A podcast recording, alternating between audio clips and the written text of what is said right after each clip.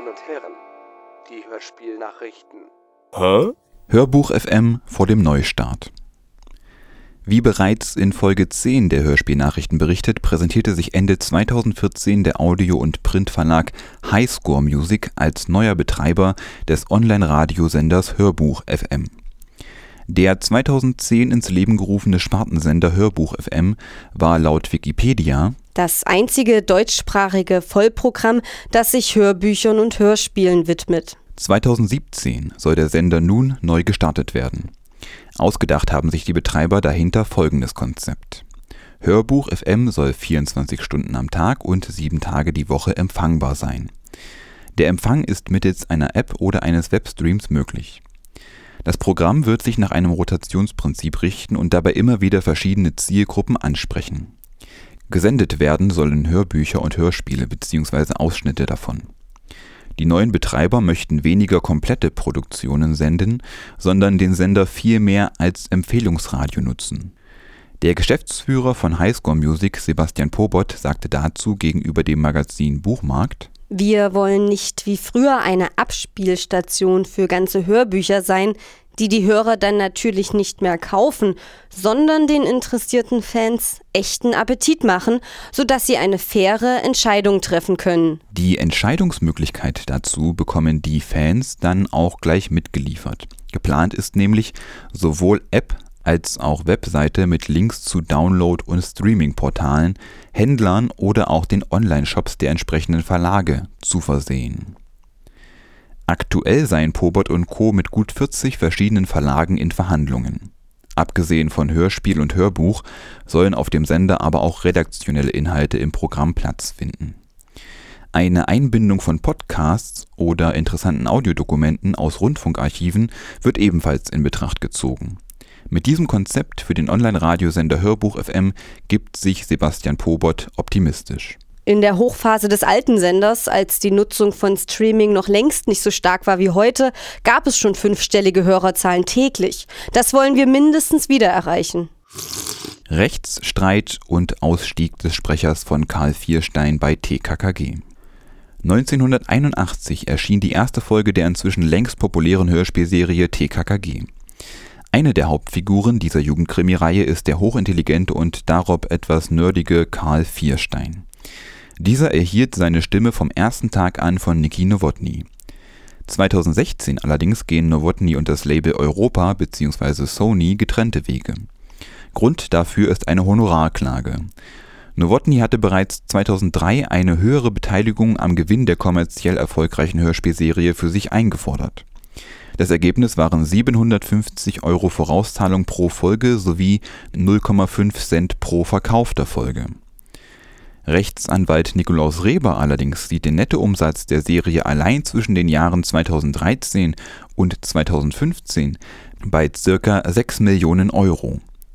Anlass genug für Reber und seinen Klienten Nowotny noch einmal zu verhandeln. Was nun wiederum für den Konzern Sony Music Entertainment Anlass genug zu sein schien, die Besetzung der Rolle des Karl Vierstein zu wechseln. Der Fall wird die Gerichte aber noch weiter beschäftigen, unter anderem auch deshalb, weil in Nowotnys aktiver Zeit als TKKG-Sprecher noch Folgen aufgenommen, veröffentlicht und verkauft wurden, gegen die er aufgrund der ungeklärten Rechtslage und nicht unterschriebener Verträge eine einstweilige Verfügung erwirkt hat diese Folgen sind inzwischen wieder im Handel erhältlich, wurden allerdings nachträglich bearbeitet. Die Stimme von Nowotny hat man dabei entfernt und durch die neue Stimme von Tobias Diako ersetzt. Hoher Hörspiel- und Hörbuchkonsum in deutschen Kinderzimmern laut Mnet-Studie. Im Auftrag der Amazon-Tochter Audible hat das Meinungsforschungsinstitut Mnet eine Studie zum Hörverhalten in deutschen Kinderzimmern angefertigt. Dafür wurden bundesweit knapp über 1000 Eltern von Kindern zwischen drei und vier Jahren befragt. Insgesamt konsumieren 83 Prozent von diesen Kindern regelmäßig Hörspiele und/oder Hörbücher. Dabei ist nicht unbedingt davon auszugehen, dass sie von ihren Eltern dazu gezwungen würden. Neun von zehn Kindern, heißt es, sind mit den digitalen Endgeräten ihrer Eltern so vertraut, dass sie sich neue Geschichten von selbst organisieren würden. Andererseits werden Hörspiele und Hörbücher von Eltern aber auch gerne als Mittel genutzt, damit die Kinder sich ruhig und vor allem alleine beschäftigen können. Ganze 77 Prozent der Befragten gaben dies an. Der Aussage, dass Hörspiele und Hörbücher die Fantasie und Kreativität der jungen Hörerschaft beflügeln würden, stimmten 82 Prozent zu, auch gaben 78 Prozent an, dass die sprachliche Entwicklung der Kinder gefördert würde und 73 Prozent meinten sogar, eine Verbesserung der Konzentrationsfähigkeit beim Nachwuchs feststellen zu können. Wenig überraschend befand die Studie zudem, dass ein hoher Hörspiel- und Hörbuchkonsum seitens der Eltern selber dann an die Kinder weitergegeben werde unter diesen Voraussetzungen konsumieren 88 Prozent der Kinder regelmäßig Hörspiele oder Hörbücher. Operation Data Saugus Rex, ein Schweizer Telefonhörspielprojekt. Das interaktive Hörspiel erfreut sich reger Beliebtheit. Der Schweizer Sender SRF hat nun eine weitere Spielform entwickelt. Das Grundkonzept des Hörspiels Operation Data Saugus Rex folgt bereits bekannten Mustern der interaktiven Hörspielkunst.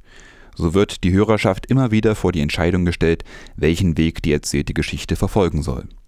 Der neue Aspekt ist dabei allerdings, dass dieses Hörspiel nicht etwa im Radio läuft, sondern per Telefon gehört werden kann.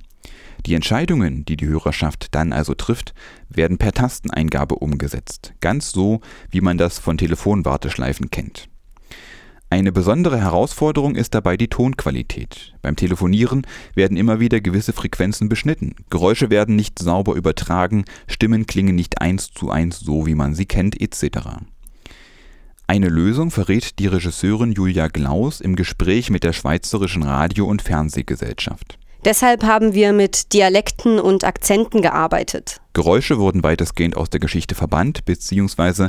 verbalisiert, soll heißen, die Hörerschaft bekommt das Geschehen sehr detailliert erzählt. Inhaltlich handelt es sich dabei um einen Agenten-Thriller. Data Sorgus Rex ist eine Maschine, die ursprünglich das Internet von Datenmüll reinigen sollte, sich dann aber verselbstständigt hat. Die Geschichte folgt der Agentin Liu, die dem nachspürt und die Welt retten muss. Ab Ende November 2016 soll das Hörspiel Operation Data Saugus Rex zu hören sein. Soweit die Hörspielnachrichten. Hm.